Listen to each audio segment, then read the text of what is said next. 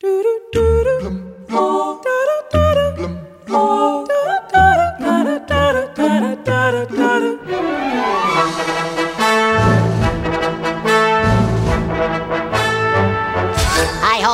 you know the names of the U.S. residents who then became the presidents and got a view from the White House Lou of Pennsylvania Avenue?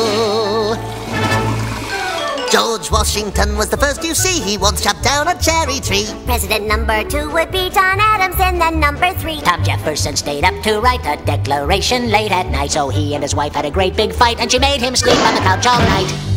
James Madison never had a son, and he fought the War of 1812. James Monroe's colossal nose was bigger than Pinocchio. Só não há registros fotográficos dos primeiros cinco presidentes dos Estados Unidos da América, desde Quincy Adams, que todos os presidentes norte-americanos foram fotografados.